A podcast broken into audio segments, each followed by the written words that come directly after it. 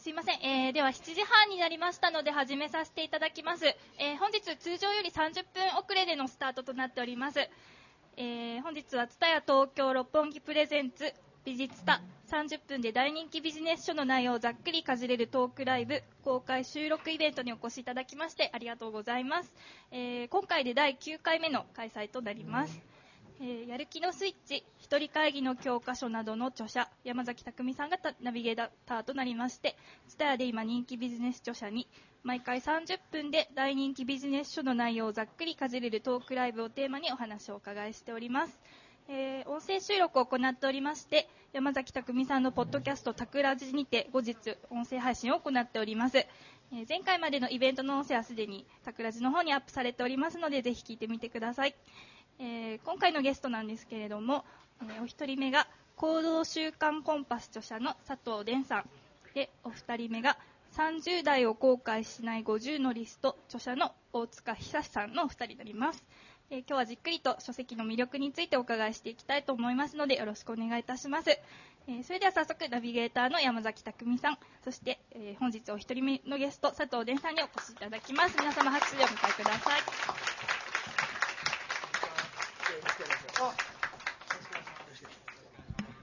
はい。えー、今日はよろしくお願いします。はい。じゃあ、えー、行動習慣コンパス、はい、佐藤伝さん。はい。えー、僕とでんちゃんはも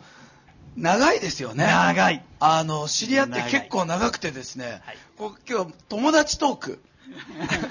本音トークでいきますのであの会ってすぐですね最近どうしてんのって話になるとここで喋ることがなくなるのでそうです、ね、さっき会ったのにお互いによそよそしく喋ることもなくね、うん、そうですね。最近のでんちゃんはどうですか？えー、なんとなくいい気分ですね。今日のテーマなんですよね。僕はですね、うん、正月明けてからあのレーシックしまして。おはいはいはい、今視力が2.0なんです。はいはいはい。遠くの人の毛穴までわかるんです。人生でこんなに見えることなくてですね。あの車の免許を取った時ももうすでに目が悪かったので、はい、眼鏡とって書かれちゃって、うん、で今裸眼で運転してるので、うん、いいのか大丈夫かみたいなね。あのとんでもなく見えております。雨が降った後のこの葉っぱのみずみずしさとか、うん。はい、こんなに綺麗だったのかっていうのは分かりますね。世の中がね。もう詩人ですね。いや。まあ時代の変わり目には詩人が存在するということですが、えー、自分の日々の中からですねポエムを読むように、えー、ってますねえー、ポエムを読むようにですね、えー、旋律を紡ぎ出していける人が自分の人生を変えていく人になっていくのかなと、えー、このように思うわけでございますが1月、えみんなが、え今年1年いい年にするぞと思ってる時に行動瞬間コンパス。これがあればあなたは人生の9割がうまくいくわけですもんね。そうです。しかもこれ DVD 付きです。そうなんです。これめっちゃお得なんです。自分で言うなって感じですけど DVD があら本当に。これも1万円相当の DVD が。1万円相当の DVD がついて1500円、はい、そうです。安い。安いですね。安い。これ非常に好評だったので、はい、あの今週コンビニでコンビニ版っていうのが出るんですけど、はい、コンビニ版は DVD がない。nothing はい。バット。しかし今日のはこれがついてる。となるほど。はい。しかも73分ですからね。うん、えー、この中に、ね、あの、いろんなこれ、また読みやすいんです、これ。はい、今日もでんちゃんだってこれすごい読みやすいよねって言ってたんですが。ありがとうございます。この中には、そのコンパスの中には気分編もあり、人生編もあり、そしてビジョン編、行動編、そして、えー、日常編、ツール編と、えー、6チャプターとこうなっているわけですが、これ一つずつちょっと突っ込んで聞いちゃっていいでしょうか？いいともあなんか、はい、まばらな笑いありがとうございます。はい、ね、はい、みんな一緒にいてね。はい。えー、まあ気分編なんですけどこの本のメインとなりますが、はい、なんとなくいい気分。これはですね、うん、もうもうこのなんとなくいい気分の「いい」がカタカナでやってきてですねいい気分って書かれた瞬間にも気分がいい気分になるんですがあの何が何でこれが大切なんでしょうか？なるほど、うん、いい質問ですはい人生で一番大切なことは何か？はい。何だと思いますか、皆さん？人生で一番大切なこと。人生で一番大切なこと。人生で一番大切なことは、うん。なんとなくいい気分で生きていくっていうことなんです。なんとなくいい気分。そう。これ以上に大切なことなんてないんです。今日はどうもありがとうございました。はい、以上です。いや、以上です。本当に。はい。だからこれ、あの、うん、45条を、はい。これ、ベロベロっとこ、これ、どうしても僕はこれをつけてくれって言ってですね、出版社さんに交渉して、この、ちゃんとこう、こう、切り取って貼っておけるようにね、うん、これがついてるんですけれども、はい、あのー、これをつけたら印税を低くするって言われたんですよ。うん、いいですと。低くしたっていい。いいとにかく私はどうしてもこれを皆さんに伝えたいんだと。うん、で、通常70歳ぐらいに、65とか70ぐらいになると、やっと気がつく、この人生の奥義というか、はいうん、こうやればよかったのか、こうすれば楽に楽しく生きていけたのかって、うん、この人生の終わりを前に気がつくことを、早く気がついた方がいいじゃないですか。そうですよね。じゃあこの本買わなかった人は後悔な人生ですね。で、実際でも死ぬ間際に、うん、あのー、えー、私の親父も医者でしたけども、はい、臨終の時にみんなね、うん、この、あれをやればよかったっていうその、後悔の念で亡くなっていくと。なるほど。うん。あれを、あの、やっとけばよかったっていうふうに。うん、うん、だからそういうその、うん、後悔しないって書いてあるじゃないですか。生き方に迷わない、後悔しない。うん、で、45個あるんですけど、このコンパスが。す、べ、てはこの第、第1番目のコンパス。うん、なんとなくいい気分、すべてここれに行き着くんですね。ほう。なんとなくいい気分というのは、うん、どういう気分ですか？あのー、理由のない普通みんな理由をつけるんですよ。条件をつけて、車、車があったらいい気分とか、デートできたらいい気分とか、給料が上がったらいい気分とか、そういうその、全くね、無条件ないい気分、あの good feeling with no reason. OK. できた。はい。あの、9月にね、ニューヨーク公演があるんでね、少し練習してるんですよね。結構、なんか今、こう、心が一つになりました。はい。うん、それで、うん、話を元に戻すと、はい、その、とにかく、うん、なんとなくいい気分でいると全てうまくいくんです。なるほど。通常僕たちは何かですね、うん、気分が良くなるなるためには理由がいると、うん、なんかいい気持ちになるようなものねえのかなっつって探して探して見つけられなくてしょぼんとしているのが、うん、ノーリーズンだと。そう。意味なくいい気持ちで生きてる。これが、まあ、極上の生き方となっていくと。どうしてもほら、なんか、うん、我々はこう、目標を掲げ、はい。夢を持てって言われるじゃないですか。はい。はい。目標を高く持ってって。うん、で、でもね、これ悪いことじゃないんですけど、うん、夢を持つというのは非常に危険な生き方なんですよ。おね。普通このビ,、ビジネス書の著者なんて、いいか、夢を持てと、目標を高く持って、それに向かって進むんだって言いそうでしょ。うん、でも、私は、その、えー、その夢を持って生きるっていうことは一見素晴らしいことなんだけども、うんうん、心が今になくなるんですね。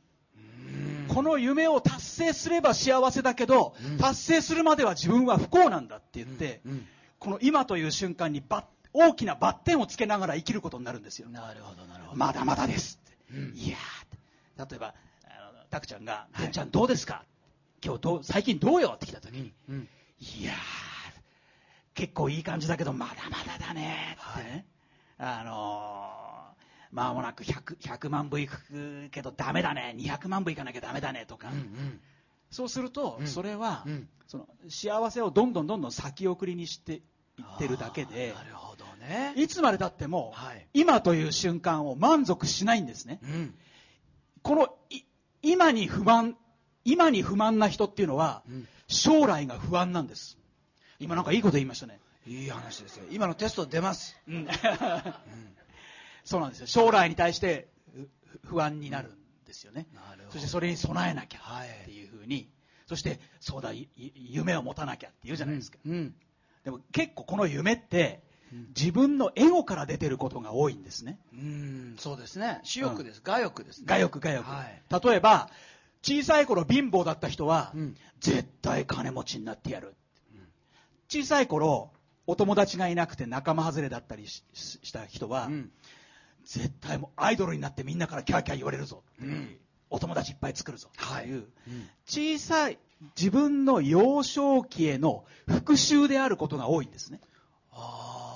あるかも。幼少期に対して復讐してるだけ。うん、あるかも。うん。僕あの文化祭で、ぜんざいがいいと思いますって手を挙げて、クラスの人気者の荒木田君がハンバーグでしょって言った時ハンバーガーでしょって言った時僕もハンバーガーで手を挙げてましたでぜんざいの時に誰が裏切って誰がこう賛同してるっていうのを見たらお付き合い変わっちゃうじゃない、うん、だから斜め下を見て僕も手を挙げませんでした復讐をしています。なるほどね。いや今回僕ね正月これあの過ぎて今日までの間に本当刺激的なことがたくさんあってあの吹奏楽部って結構熱いじゃないですか皆さん。ババババってすごいじゃん。であれで不問館に出て金賞を取った名古屋の名電っていう高校があってそれの定期演奏会行ったんですよ、うん、でみんなすごい感動的なの、うん、さあ途中でさこうやってこう汗を拭ってる子たちがたくさん出始めて、うん、そしたらこの指揮棒を振ってた先生が皆さんもお気づきかもしれませんが生徒たちの中にはこらえきれずに涙を流し始めている者たちがいますと。実は3年生は今日で卒部するんです、まあ、私事ながら卒営部式をやらせてほしいということでずらずらと100人並んでみんなが手をつなぎながらその部下っていうの部の歌を歌い始めるのよ、うん、さもうさもう号泣してるやつもいれば指さして笑ってるやつもいるんだけどそれもそいつも3番になると泣いてるわけ。僕もさ高校3年生になっちゃってさ、うん、もう泣いてて会場中泣いてるね父兄も、うん、だって朝5時に子供出てくのよ。朝6時に練習するために、うん、9時まで練習して帰ってきてる。その3年間を共にってなったんだけど瞬時にでもこいつら大学行ってさ就職してさキラキラした目もさ曇っていくのさみたいな。あ混ざってる俺大人がみたいなもう3年生になれないんだと思ったんです僕その時。でも逆に言うと今のこの気持ちも未来から見るともう混ざり気があるからこの瞬間のこの気持ちって、まあ、僕今年春で467歳になるんですよ。若い。あのって何言ってんですか？でんちゃん若いじゃないですか。でんちゃん僕先輩ですよ。でんちゃんとか呼んでますけど。だって初めて会った時にでんちゃんと呼んでって言ったんだもん、うんうん、ね、そうなんでんちゃんいくつでしたっけ？今53ですね。見えないよね、はい、いやだからこの瞬間のこの感じる今日のみんなのほら心に湧き上がってるその感覚そのなんとなくいい気分、これをね味わい尽くすって大切なことですよね。やっぱり今に生きることが大事ですよね、うん、ほとんどの人は過去か未来に生きてるんですよね。なるほど。過去のあいつだけは許さんって。もしくは、あの未来ですね、うんてんちゃん先生、今俺はこんな感じだけど、あの、10年後見ててくださいとか、うん、来年見ててください、3年後見ててください。うん、そういう人は3年後も同じなんですよ。うん、残念ながら。なるほど。うん。宇宙は今の気持ちが続くようにデザインしてくれるんですね。ああ、そうなんだ、うん。どういうことかっていうと、これ重要だね。あの、ここ重要。元旦にこう、お参りするじゃないですか。うん、どうか金持ちになるようにお願いします。とか、どうか今年こそは恋人ができて、来年の初詣は一緒に、ね、これよりどうか恋人が素晴らしいパートナーができますように、うん、ほにゃららできますように、うん、ほにゃららできますように、と言って、うん、100円でいっぱいお願いしますよね。はい、すると、1年経ったこの元旦の時に、また同じお願いをしてるんですね。これなぜかというと、はい、どうか金持ちにしてくださいって宇宙に頼むと、うん、宇宙は、あいわかった。お前のどうか金持ちになりたいという気持ちがずーっと続くようにしてあげようっていうことで、いっつもお金が、お金が、お金持ち、パートナー、パートナーってずっとそれを言ってるようになっちゃう。なるほど。これは大切ですね。うん、アンダーラインです。そうですね。ねするとここでね、うん、あのこここに今日集まってるような、はい、非常に勉強好きな人たちは、うん、アメリカの成功哲学とかを読んで、うん、こういうことを聞いたことないですか？すでにそれがもう出来上がったかのように過去完了形で、あの宣言しろ。アファーメーションをやる、とか昨日僕スピーチでそれ喋ってましたね。こうこういうのはきこき聞いたことあるって人ちょっと。はい。あご協力ありがとうございます。ありますよね。でそれを実践してもなんかねうまくいかないんですよってその教え子がね、うんうん、あのー、もう教え子一期生45歳ですからねもうね1期生45歳、うん、もうこんなちっちゃい時からやってますからね。それで、ねうん、あのー、それでね、えー、あれですよ。そのこの、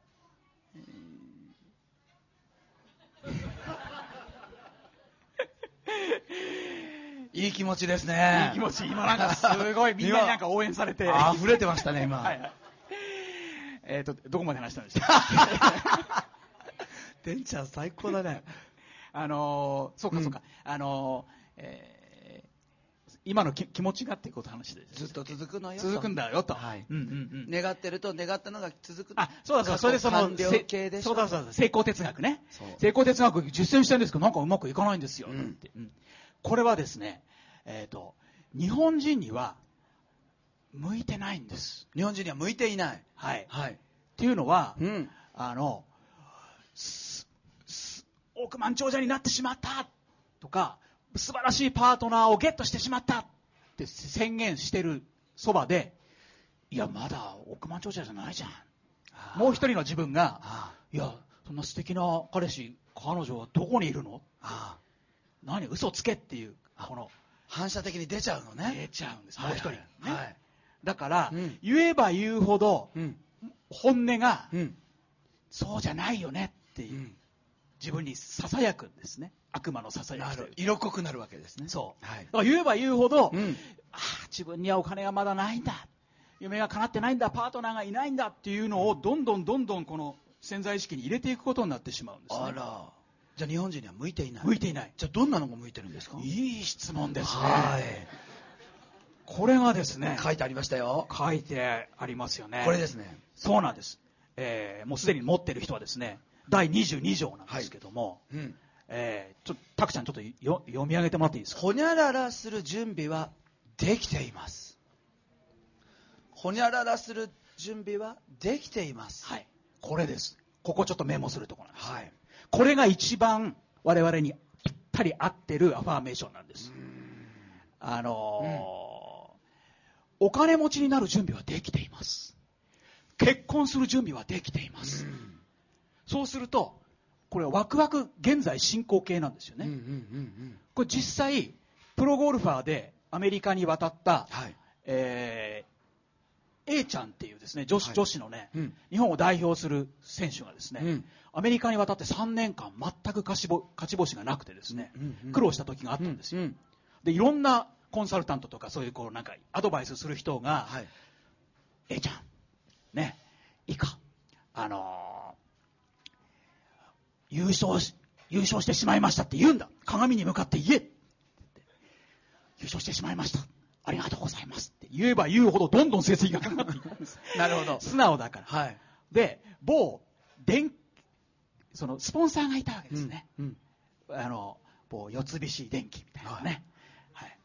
それで、あの、これ、優勝しないと、この、エアコンとか、その、いろいろ、売り上げが、はい。てんちゃん、なんか、なんとかいいアドバイスを、うん、っていうんで、あの、わかりましたと。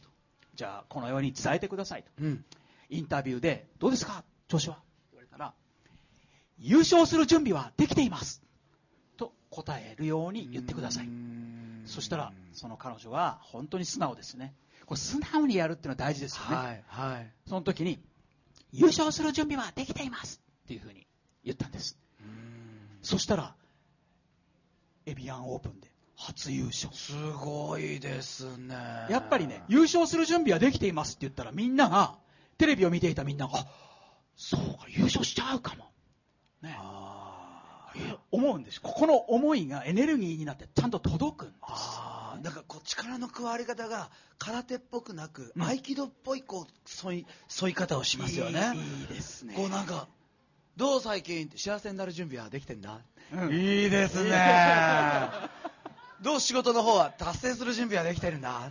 うん。いいですね。ね。爽やかですよね。爽やかに。いい気分ですよね。そうなんです。でんちゃんはね、本当に深いの。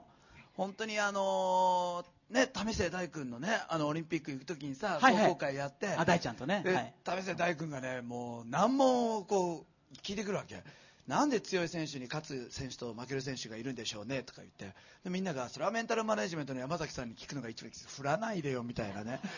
いやイメージ力じゃないみたいな。じゃあ決勝に残ってる選手たちはみんなイメージ力があるわけじゃないですか。そんな中で差があるのはなぜなんですかねって聞かれちゃってさ。えー、っつってなってるとでんちゃんが「匠さんそれは簡単ですよ」簡単なの？みたいな。それなんで？って言ったら自分の未来をこうやってどんどん明確にイメージしていくとその向こうの向こうの向こうには死があるよね。その死との決着がついてる人はイメージ力があるけど死に対する決着がついてない人は怖くなってスーッと視線がまた下がってしまって今にとどまってしまうんだって話をしてくれたんです。要はイメージ力は死との決着だったんですよね。そうなんです。すごい深い話だね。いい話。ででんちゃんがした話、ね、俺俺が言ったんだっけ？それ多分何何か別のものにこう喋らされたんですよ多分。いやなんとなくいい気分でいると、はい。うん、必要なメッセージってちゃんと出てくるので、なるほど、うん、そんな中でも、うん、行動力って大切だと思いますが行動編、はい、ビビッと感じてサクッと行動。これねある方がですね、命名してくれたんですよ。あの、ビビ作というね。うん、僕でしたね。僕。僕です。これ、やっぱほら、うん、いいこと言っても忘れてるっていうぐらい、はい、それぐらい結構いいこと言ってますよね、はい、みんなにね。あ、あ、いや、ありがとうございます。はい。でも、ビビッと来た時にサクッとこう行動に移していくと神様のタイミングで行動に移すことができるってことですよね。そうなんです。はい、誰かに電話してみようかなって思ったらすぐ電話しなきゃダメなんです。うん、それがタイミングなんですよね、もう。うんあの、ふと思ったらすぐやる。うん。これはもうビビッと感じるってことは、うん、宇宙からのメッセージなので、行けと。行けと。いいんです。だここで必要になってくるのが、あの、な、な、爽やかなズうずうしさっていうのがありますよね。はい。20、行動習慣コンパス28条に。はい。人生で幸せに成功するコツは何かって言ったら、爽やかなズうずうしさなんですね。うん爽やかなずうずしさ爽やかなずうずしさそうアティテュードとしてねそうはあ、でもそれはこちらにも書いてあって人生編で、うん、ギラギラからキラキラへ、これも大切ですよね。そう。ほとんどの人はギラギラしてるんです、ね、爽やかじゃないですよね。キラキラしてなきゃダメなんですね、うん、そうするとさっきのその夢を持たなくてもいいみたいな話したじゃないかお前って。なんかあの冷たい視線がこううん、かもしれないけども、夢を持つなと言ってるわけじゃなくて、この夢を、ビジョンまで、志ですね。志まで消化させなきゃいけないんですよね。うん。夢を、要は、うん、その我欲を、志まで、あ、高いものにしていく。価値あるものにしていくってこと？そうそうそう。うん、よよく、あの、タクちゃんが、うん、なんか、すごくいい、匠方程式があるじゃないですか。夢プラス公イコール志っていう。はい。はい。ね、うん、あれ素晴らしいと思う。まさにそれが、うん、その、自分の夢が、うん、このドリームが、ビジョンにね、うん、エイムドリームが、その、ミッションビジョンにステージが上がったっていうことですよね。確かに。うん。だから、じ、最初は自分の欲でいいんですよね。あのー、えー、自分のためにスタートし、誰かのためにゴールするっていう、あの、100キロマラソンのスローガンがあるじゃないですか。うん、あれは素晴らしいと思いますね、うん。自分のためにスタートし、誰かのためにゴールするっていう。うん、人間って不思議な生き物で、人のためなら頑張れるんですね。あるある。これ、割れよしだと、すぐ挫折するんです。そうなんです。そのこの自分の夢をスタートするんだけどそれが誰かのためになるってなると続けることもできるし拡大することもできるし協力者も現れるんですよね。ね応援するんです。だから、はい、なんか何やってもうまくいかないんですよねっていう人は、うん、それはビジョンじゃないんですよね。まだドリームの段階なので。欲なんですね。欲画欲なんですね、うんうんうんうん、あのー、体欲を持てっことですね。小欲じゃなく、はい、例えば自分の子供を幸せにするじゃなくて、うん、世界中の子供を幸せにするぞっていうそういうあのグラミン銀行を創設した、はい、ムハマド・ユヌスさんみたいな、はい、ノベル、えー、平和賞をいただきましたけど、うん、世界中から貧困をなくすぞって言って、うん、その5人1組の指は 5, 指は5本だから5人1組のにこうチームになってもらって、うん、あのもう信用しますって言ってそのお金を貸していくっていう、はい、マイクロバンクですよね。そうマイクあのグラミーマイマイクロクレジットね。はいマイクロクレジット、はいはい、そうそうそう、はい、そういう、うん、その自分とご縁のある方をみんなハッピーにしちゃうぞっていう、うん、このビジョンがあると、うん、続くんですよね、あの行動習慣はいはいはい。それはまあ夢を叶えていくっていう一つのプロセスなんですが、うん、そんな中にあるこの日常編、うん、目覚めた瞬間こそ全て。これちょっと一つ、う。ん、それは、うん。えー、いや今日来た人めっちゃお得だよね。なんかその肝をズバリ言わされてるから、うん、はい。あの一日の中で、一番大事な瞬間っていうのがあるんですよ。24時間の中で。一番大事な瞬間、うんこれはいつか、うん、いつかというといつですか、うん、いい質問です。それが目が覚めた瞬間の気分なんですよ。朝今日どんな気持ちで目が覚めたかっていうことなんですね。この目が覚めた瞬間の気分が残りの23時間59分50何秒、うん、これを左右するんです。パチって開いた瞬間のパッと出てくる気持ちですよね、うん、どんな気持ちでした？今日は。なんとなくいい気分でしたね。なんとなくいい気分です、ね、なんとなくいい気分ですよ。目が開くっていうことはこれ奇跡的なんです本当に。そうです。そのまま寝ちゃうかもしれません、ね、そのまま目が覚めない人も結構いるんですよね。本当に本当に。いらっしゃいます。あとあのあのほら、えっと、失明しちゃってる人って結構いるんですこれが。うん本当ですよ、うん、あの朝起きたら、うん、もう目が開かないっていう人結構いるんです、うん、あの皆さんもご存知のあのもっくんのほらあの、えー、義理のお母さんキキキリンさんって、はいはい、ね。あの方だって、ある時朝起きたらなんか真っ暗でお手伝いさんに「早くカーテン開けてよ」って。あの奥様開いてるんですけどって言って、えーって言って急いで眼科に行ったんだけども、片方はもうダメで、あの、ね、あの、視力を失っちゃってたっていう、そういう、そういう人は、そう有名人は言うからいいんだけど、はい、朝起きてその目が見えなくなってた人って、おいみんなとかって、聞いてくれよって言わないんですよ。ツイッターでつぶやいたり、ガンガンブログで発信したりしないんですよ。うん、そうですね。うん。だから、うん、いいですか？朝、明日、目が覚めたら、うん、目が開いたよって感謝してください。そして、なんとなくいい気分だなって、うん、愉快だなっていうね、はい、はい、それで一日が始まったら、人生のシナリオがパチッと別のシナリオに入っていくんですよ。脳は騙されやすいですからね。そう。まずいい気分になるそのネタを探すんじゃなくてなんとなくいい気分だな、うん、そうすると一日が爽やかにスタートしそれが一日の行動コンパスと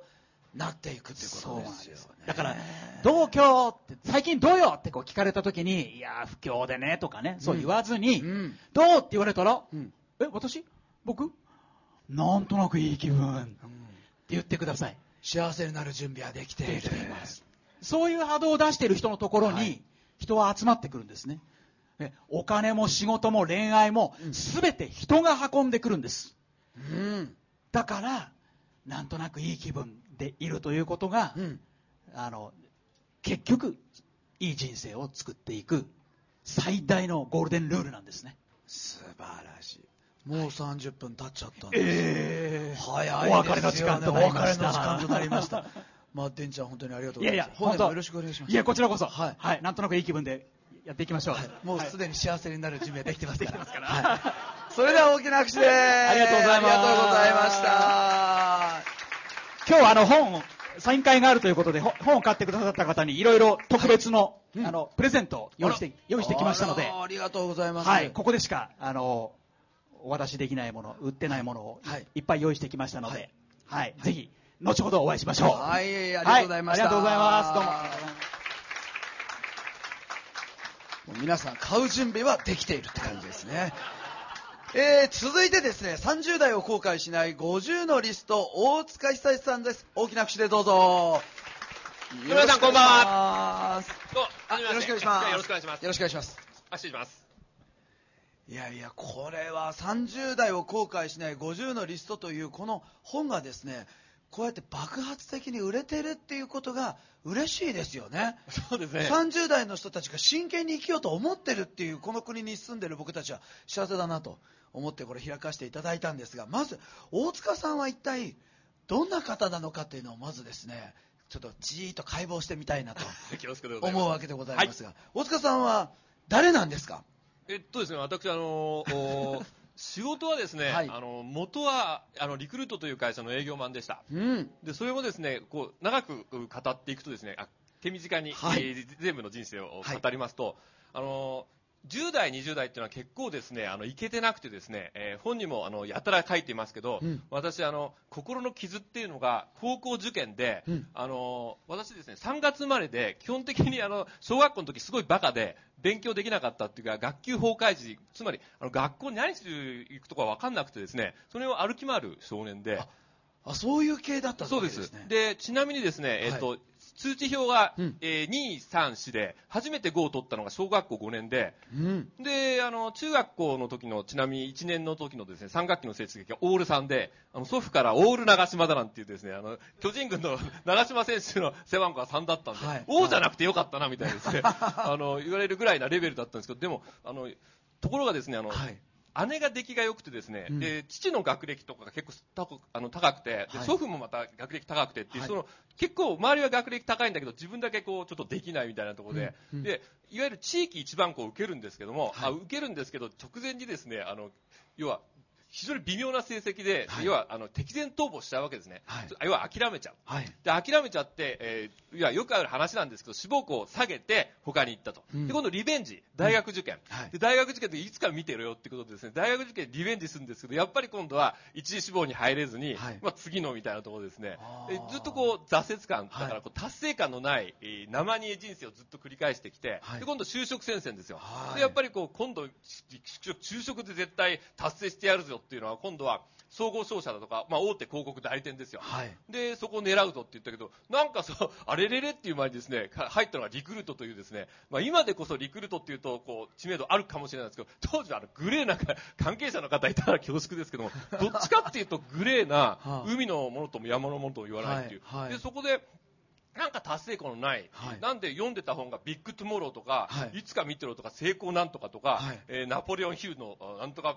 だからいつか成功してやるぞっていう、先ほどのですね、はい、さんの、この、昆虫小人生でいつか見てろのですね、こう、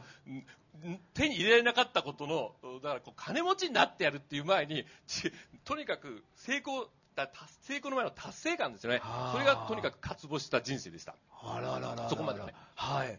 あのこの年齢の方を見させていただくとですね、はい、リクルートがもうものすごいたくさんのあの人を取った時代ですよね。ええ、だから優秀な方がたくさん同僚にいらっしゃいますよね。あの優秀な人とですね、はい、あのじゃんけん採用とか言われてですね、まあ、はい、あの人会のように各大学でイベントやってるとか、はい、ちょっと目立ってる人間をこう片っ端面接してたんですね。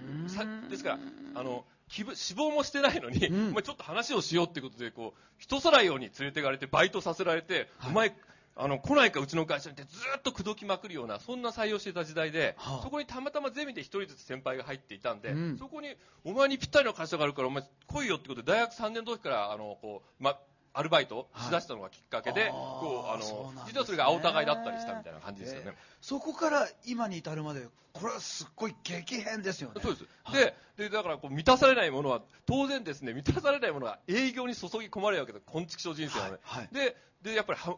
仕事がはまって、でこう業績が上がってそうそうこうすると、うん、やっぱりこうだんだん天狗になってきてやっぱりあのメジャーリーグへの挑戦じゃないですけどやっぱアメリカがこう見えてくるわけですね、はいはい、でたまたま営業の途中で時間が空いた時にあの MBA っていう本が平積みされていて、はい、でこれだって飛びつくわけですね、はい、あの時果たせなかったリベンジをここで返してやるということで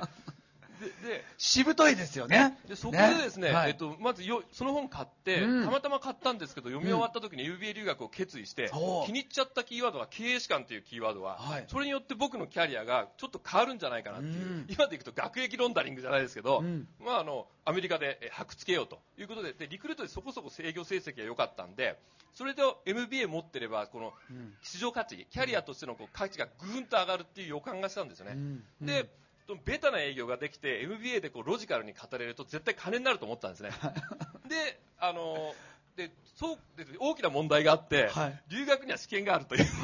であのその試験勉強と今度お金を1000万以上お金がかかるんで貯めなきゃいけないっていう。で、はい、リクルートってそこそこ給料はいい会社なんですけども、はい、要はあの激務なんで、あのお金が貯められないとみんなおお酒飲んじゃって、はい、で。しょうがなくてですねスパッとやめて実家に帰ってヤマメの養殖を2年やって、はい、あのイワナとかニジマスとかアユとか、はい、あのマグロ漁船っていう選択肢もあったんですけど、これまた勉強できなくなっちゃうんで。エキセントリックですねだけど選択が、ええ、はい、でリクルートの同期たちからボロクソバカにされてですねあの女の子たちは手のひらを返すように寿や漁民になったみたいなですね。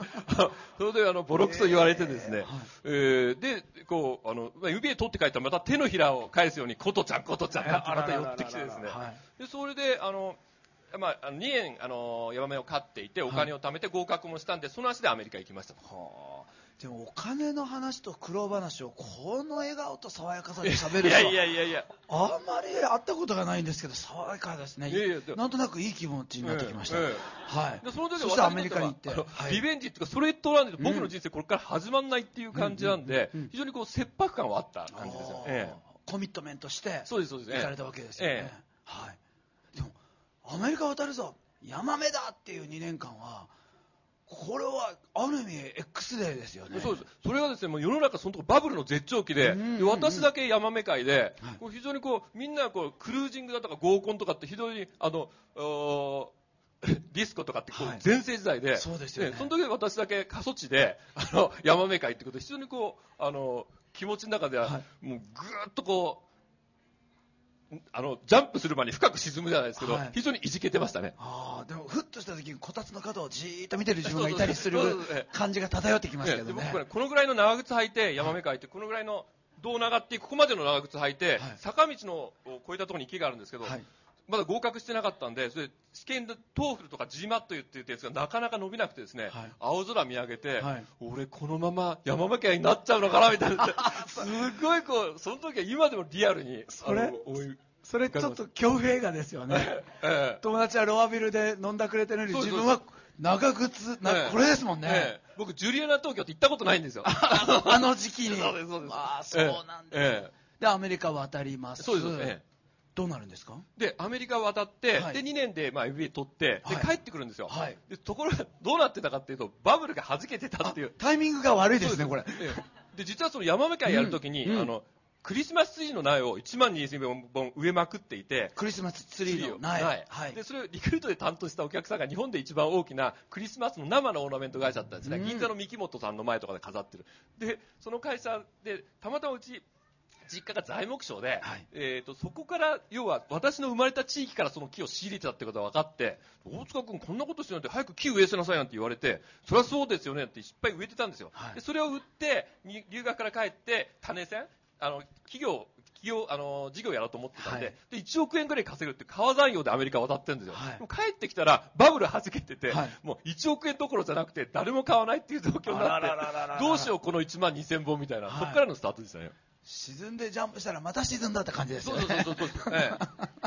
それでどうなるんですか？それでですね、あの、うん、すぐ授業をやろうと思ったんですけど、うん、あの、ちょっと有名になっちゃった、あの、えっ、ー、と、杉並区の和田中学で校長をやった藤原和弘氏のとこ、先輩なんで、ちょっと挨拶行った時、はい、お前ちょっとあの、2年以上アメリカ行ってて、2年以上ヤマメ会やってて、要は4年以上現場のビジネスから遠ざかってるから、赤ついてるから、リハビリやれっていうことでですね、1年間雑誌の創刊の、えー、インターンシップやって、その後独立していくんですけどなるほど。えー、はいそれで独立はどういう形で？えっとね、独立実は2回失敗していて、最初は例のクリスマスで失敗、はい、本当はそれやろうと思ってたんですけど失敗して、はい、次にマーケティングのセミナーをやろうと思って、個人相手にしようと思ってたんですね。はい、ところが、あの、もうこれを使っていろんな、あえー媒体に広告出して説明会をやってみたいなことをやってたんですけど、それもやっぱりこうそこそこ人は集まるんですけどこう事業性を考えるとクロージング一人一人なんて手間がかかるんですよね、採算性悪いじゃんと言ってちなみにその説明会の時来てたのがあのレバレッジシンキングの本田君みたいなそんなことで。彼ら全くの無名時代学校一緒だったんですけど全くの無名時代をそう17年前ぐらいに知り合ってて。まあ、そんなあこんなでそれもうまくいかずに、はい、で次にしょうがないやっていうことで、え得意な法人営業の方で、えマーケティングのセミナーとかをやり始めてぐっとこうなんとか軌道に乗るというか食えるようになっていったみたいな感じですよね。そこでまたヤマメに物がなくてよかったですよね。そうなんですね。まあその中でですね、ええ、本当にたくさんの経験をされた、えー、大塚さんがこの30代を後悔しないように生きるにはこれが大切だよっていうのを書いてあるわけですが、はい、この本面白いのは後悔してる人たちの意見がずっとあるんです。なのでこうですよね。なのでこう読んでるとものすごいリアリティがありますよね、ええ、あと人生をちょっと後ろを振り向いてる先輩たちがですねいいか？そこはこうやって超えろよっていうね、なんかね、温かいものと、ちょっとした切なさを感じるですね、素晴らしい本になってるんですよ、ね。ありがとうございます。これを書いてみようと思われたのは、この前に40代を後悔しないっていうのがあるわけですよね。えー、っと、これの伏線になっているのは、この前にあの40代を後悔しない50のリストっていうのを書きまして、それ、うん、えー、っとですね、私、その、今申し上げてきたような、えー、リクルートの、リクルート時代の営業マ時代に、こう、営業に行くと、まあ、雑談から始まるわけですよ。私、新規開拓部隊だったんで、すべて新しいお客様で、新規の営業で雑談から始まると。そうすると、こう、雑談の話で天気の話題じゃなくて、いろいろこっちは調べていくので、お客さんが喜んで喋ってくれる話題を振るわけですね。はい、で、お客さんがこう、だから、売れた商品だとか成功事例を話してくださるわけです。でも、成功の自慢話ばっかり話すと、お客さんもこう、なんか、バランスが取れないらしくて、いや、実はさ、これは世界最終的にはうまくいったんだけども、こんな失敗があってさ、とか、あるいはこんなことで俺後悔してんだよね、大塚君。あの会社組織ってのはこうなってんだよみたいなことをずっと教えられてきて、で、あの、なんていうか、こうすると失敗する、だからこうした方がいいよみたいなことをいろんな経営者とか、うん、でたたまたまなんですけど、自分の周りにこう、非常にこう、もう、最初は小さい会社だったんだけど上場した会社とかっていうことが非常に多くてですね、はい、あるいはこう世界的に有名になった同期とか先輩とかそういうお客様が多くて、でそういう人たちが言ってた話をまとめた本でございます。これは自分の足で歩いて集めようと思ったら大変なことですけどこれがなんとこう1429円であなたの隣に 人生の活躍してる先輩がずっとついてくれるということですよね。ねこの中で、まあ、20代、30代、40代、まあ、えっと、今日は大体20代、30代、40代ぐらいの方が来られた、まあ、そんなこと言ったら皆さんですけど、20代とは何ぞや、30代とは何ぞや、40代とは何ぞやっていうようにこうテーマごとに喋っていくと何になりますか？えっとですね、これ、あの私あのビジネあのビジネスパーソンすごろくというあの言い方をしているんですけれども、はい、まず20代、うん、20代私たちのですねビジネス人生あるいは人生の20代っていうのはどういう10年かっていうと、はい、いわゆる種まき、うん、種まき期。で、ちょっと流れで、えー、申し上げておきますと、はい、えー、20代が種まき期。種まき期。で、30代がですね、それを、まいた種を育成する育成期。育てる。育てる時期。えー、で、40代が収穫期。これちょっと待ってよみたいな感じがして、というのが、ね、大塚さん、皆さんの中にも収穫期って50代じゃないとか60以降でしょって思われる方が多いかと思うんですが私自身も20代の時はずっとそう思ってたんですねそれを諸先輩が50代の先輩60代のもう定年間際あの、諸先輩がおっしゃってたのが、大塚君ね、それをね、収穫期を50代だとか60代っていうふうに俺たちはしてきたけど、そうすると後悔する人生になるんだよ。40代で収穫したもので50代を食うんだと。例えばそれが人脈だったりとか、はい、ポイントはですね、人脈って、あの40代とかだとできにくいんですよ。うん、っていうのは皆さんその40代になるとあの会社の責任だとか決裁権とか増えてきますよね、うん、そうするとしがらみが増えてさらな素の自分の20代の時にその辺でバカ話して他の会社の人と飲んでた関係は40代では作れないって話なんですけど。ですからそういうものをを育ててそれで40代50代以降は食っていくんだよというだから40代が収穫期なんでそれに合わせて30代、えー、20代を計算しなさいよ。それにはこういうことが必要ですよみたいな話が多かったです。そうすると種種まき期が終わってですね、ええ、これ育てていく段階の時にこれだけは後悔しなさんなよという50のリストがこちらの方にあるということですね。はい、こうしなければよかったとか、はい、こうすればよかった。で、あの皆さんもいろんな成功の本とかお読みだと思うんですけれども、はい、ポイントはですね、どうやって成功して巨万の富を築きました？言ったとしても、その人たちが1億人に1人の確率だとしたら、その時点で引いてしまうじゃないですか。でも、この部長ぐらいにはもしかしたらなれるんじゃないのっていうその距離感ですよね、はい、そのリアルであることっていうのは非常に大事で、うん。うん、でしかも、こうすれば成功できるっていうことよりも、こうしない方がいいっていうことを知ってるかどうかで、人生が開けるとしたら、うん、そっちの方が私は合理的だと思いました。あそれが全てここに書かれてるわけです。早く言ってくれって空気ですよね、これね。何なの、そのリストはみたいなね。何からいきましょうか。そうですね、あのね、はい、やっぱりこう、やっぱこれだっていうですね、うん、あの、まあ、50回あってもね、はい、重い軽い、深い、あの、深い浅いとは言いたくないですけど、濃い、淡いといういろいろノートあると思うんですが、はい、やっぱりですね、こう、自分のテーマ探しっていうのが皆さん共通のことじゃないか。うん、よく、こう、自分、何をしたいのかとか、はい、自分のこう、人生のテーマ、うん、20代のテーマ、30代のテーマって、こう、ちょっとあの10年前ぐらいだと自分探しだとか、はい、あそういうことってあったかと思うんですが、はい、これ、言葉を変えても自分のテーマは何だっていうことってあった方がその先ほどのビジョンの話ではないですけど、はい、明確であればあるほどそのステップを刻むっていうのはリアル感っていうのは出てきますよね、うんうん、その中でところがテーマっていうのをみんなこの言葉に騙されちゃうんですね、はい、テーマって言ったら自分の中に道を行けようとしちゃうじゃないですか、うん、なんだなんだ問いかけて、自分のやりたいことは何だところがテーマって自分の中にはないんですよね、はい、自分の外にあるだから何かをやってみて手応えを感じてあこれが自分のテーマだったんだってことを外に気づく問題ですね。つまり行動して手応えを感じてあるいはなかその手応えがないのかあったのかどうなんだっていうことをで自分の中でこうやりながら試行錯誤の中でその輪郭がだんだんだんだんリアルになってくるもんだと思うんですね、はい、それをもう花から自分の中に差が通そうとするとないものだから見つかることはないんですよね、うんうん、だから意識として皆さんは探そうとするんだったら自分の外にある外を探すということが、非常に合理的なやり方だというふうにあの諸先輩からの申し送り事項なんでですね。それは皆さんにあのお伝えしていきたいと思います。なるほど。テーマを探すんじゃなくて自分の外で見つける見つけると経験する、うん、でやりこうこれですっていうことでキャッチするんではなくていろいろ当たりをつけながら、こうでもない、ああでもない、これはちょっと違うんじゃないか、うん、でもこれは手応えを感じたぞっていう、この自分のこう肌、肌、肌感覚が非常に大事なんだと思います。うんということはあれですね、あの、これだって見つけたら動こうと思ってると見つからないですよね。そうですね。あのとりあえず手当たり次第いろいろやってると見つかっちゃったっていう感じですよね。ええ、ですからこうやった振り返った時にあの瞬間は自分がこれを掴んだ時だったんだっていうのことをこっちじゃなくて過去に、あその時だったんだっていうことがあの多くの諸先輩の経験だって私も含めた話ですけども。そのテーマをまず自分が発見すると、はい。えー、これが大切だとい。うことですよね、えー、そして？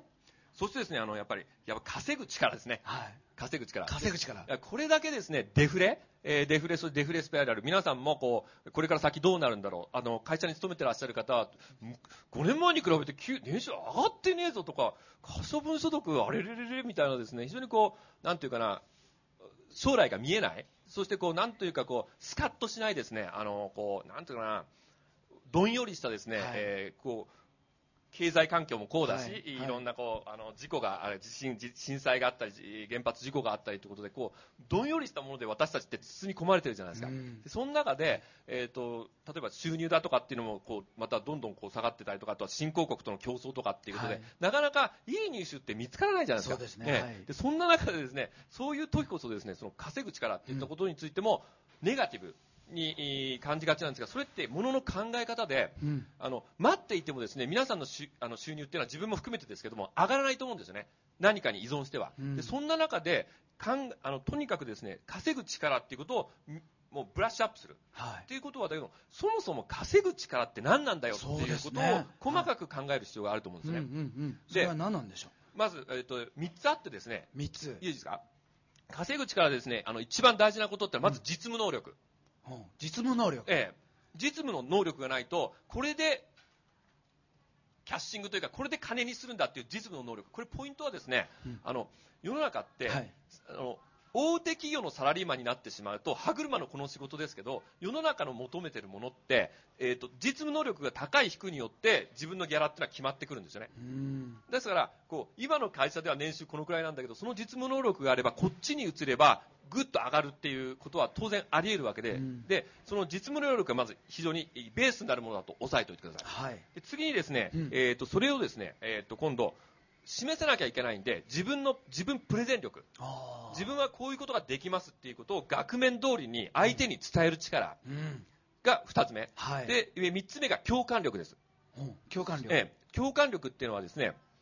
こう相手との距離、えー、一昔前というか23年前に KY っていう言葉流行りましたけど、はい、空気読める読めないっていうことって。で日本語って超文脈依存言語って言われるんですけど、はい、いわゆるあの結構ですってコミュニケーションの中でお客さんとでも友達の間でもあ友達との間は結構ですって言葉はないですけど、はい、結構ですって使った時に、はい、それってイエスかノーかって、前後の文脈がないと分かんないですよね、はい、あと顔の表情とか大切ですよね。そうそうそうそれ表情で本当はこう思ってんだろうなっていうことを思んぱかるのが日本語じゃないですか、っていうことを相手が今相手がどう思ってるってことをこう共感する力っていうことが、え実はどう稼ぐ力とそれが関わるんだよっていうことなんですけども、うん。うん、実はですねその共感力っていうのが実務能力を磨かせるんですね。それにプレゼント力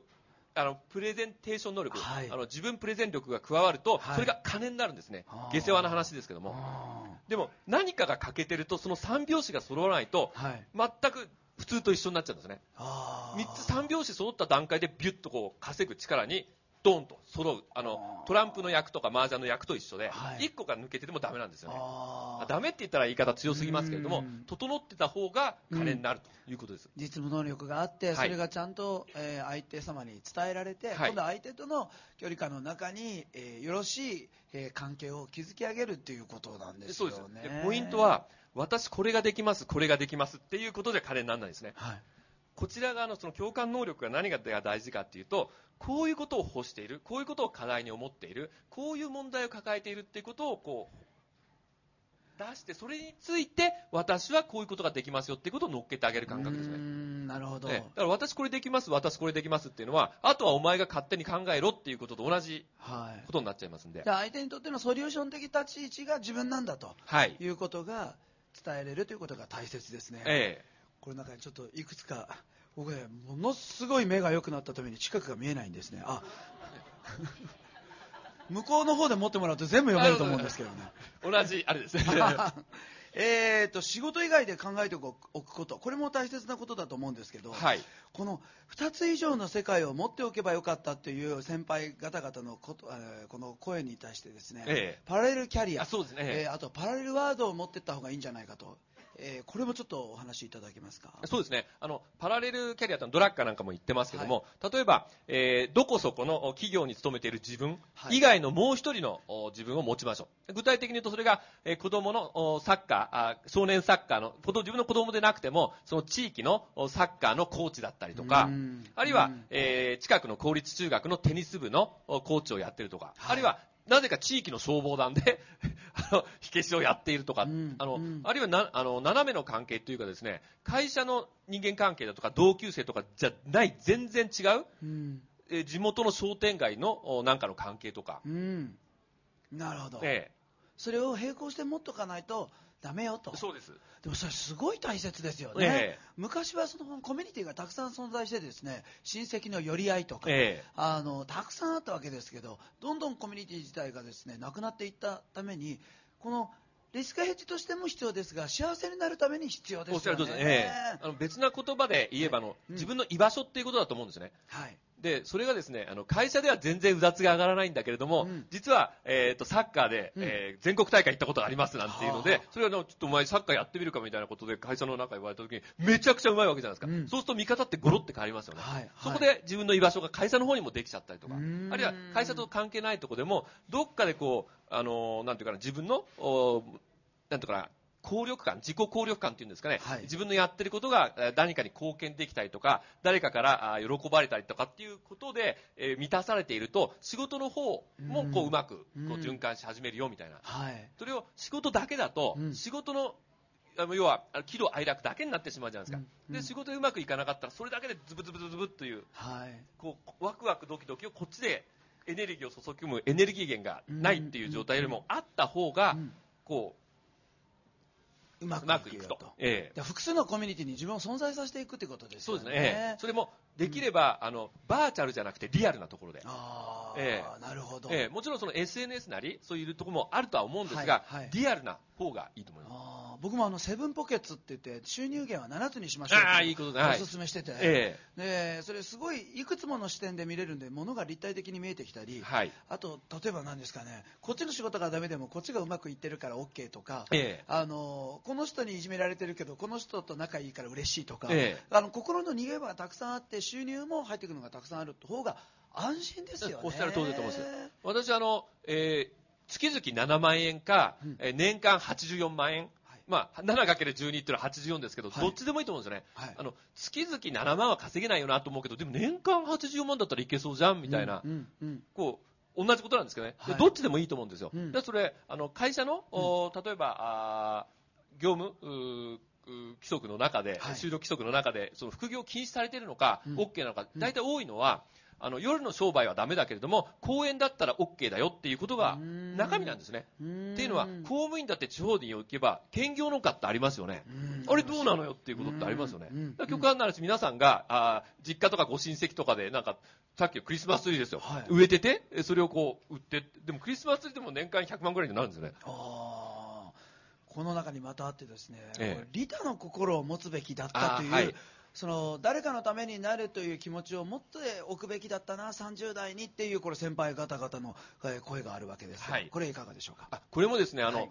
えー、言葉を変えると因果応報っていうところだと思うんですけどなかなかこう20代の人は自分のことで精一杯じゃないですか、うん、なんですけど30代になって多分こう後輩だとか周りの人になんとかこうやるとそれって巡り巡って帰ってくるっていうことを40代になって気づきましたね。うんだからよく私、あの、ギブアンドギブ、20代の時はギブアンドギブの方、ギブアンドテイクではなくて、うん、ギブアンドギブ。だから、何かあったら帰ってくるんじゃないかなっていうんじゃなくても、帰ってこないっていうことでもう、とにかくこう、ギブアンドギブすると、はい、なんか巡り巡って、ドーンと帰ってきたりするんで。ん。40代は、僕今40代半ば過ぎなんですけど、はい。あの決済権持ち出した仲間がいっぱい出てくるので、えー、面白いですよね、えー、あの居酒屋で飲んでるそのアイデアが次の日にはもう通ってますもんね、え20代の時は本当に夢だけ語り合って終わっていくみたいなことが多かったわけですけど、そうやって、えー、ポッと思いついたものがちゃちゃちゃっと形になっていくかどうかっていうのは実は30代で誰かのためにっていう気持ちを持ったかどうかっていうのがどうやら決め手になっているということなんですね。はい、えー、なかなかこの30代をこの30分で語り尽くすことはできなくてですねしかしここにはね本当にたくさん僕これすごく面白いなと思ったのがあのこういうようなことを後悔している人がいますよ。そしてそこで大塚さんがあのこういうふうに考えたらいかがですかってこう答えていただいてるんですがその人の例えば例えば何他人の意見を聞くべきだったっていうコーナーがあるわけ。それだけでそうだよなってこう黄昏れる何かがあるんですよこれ。またそれまた1ページめくると何が出てくるかというと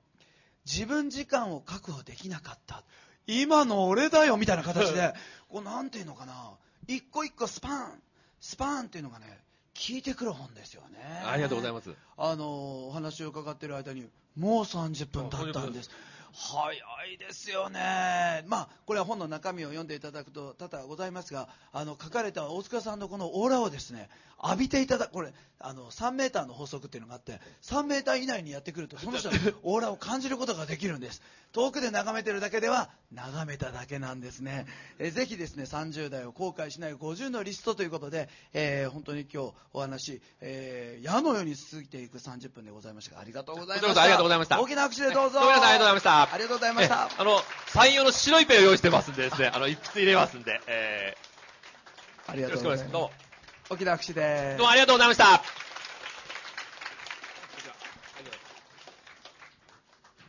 いや、今日も濃かったですね。ありがとうございました。この1時間のセミナーね、まあ、立ってる人は大変でございますが、あの、たくさんの、えー、今日、もう今日から自分の生き方に影響を与えていただける、えー、行動習慣コンパスと30代を後悔しない50のリスト、はい、いかがだったでしょうか？いやなんとなくいい気分になりました。うまく収めましたね。はい、ということで。ありがとうございました。はい、もう一度山崎匠さんにも大きな拍手をよろしくお願いします。ありがとうございました。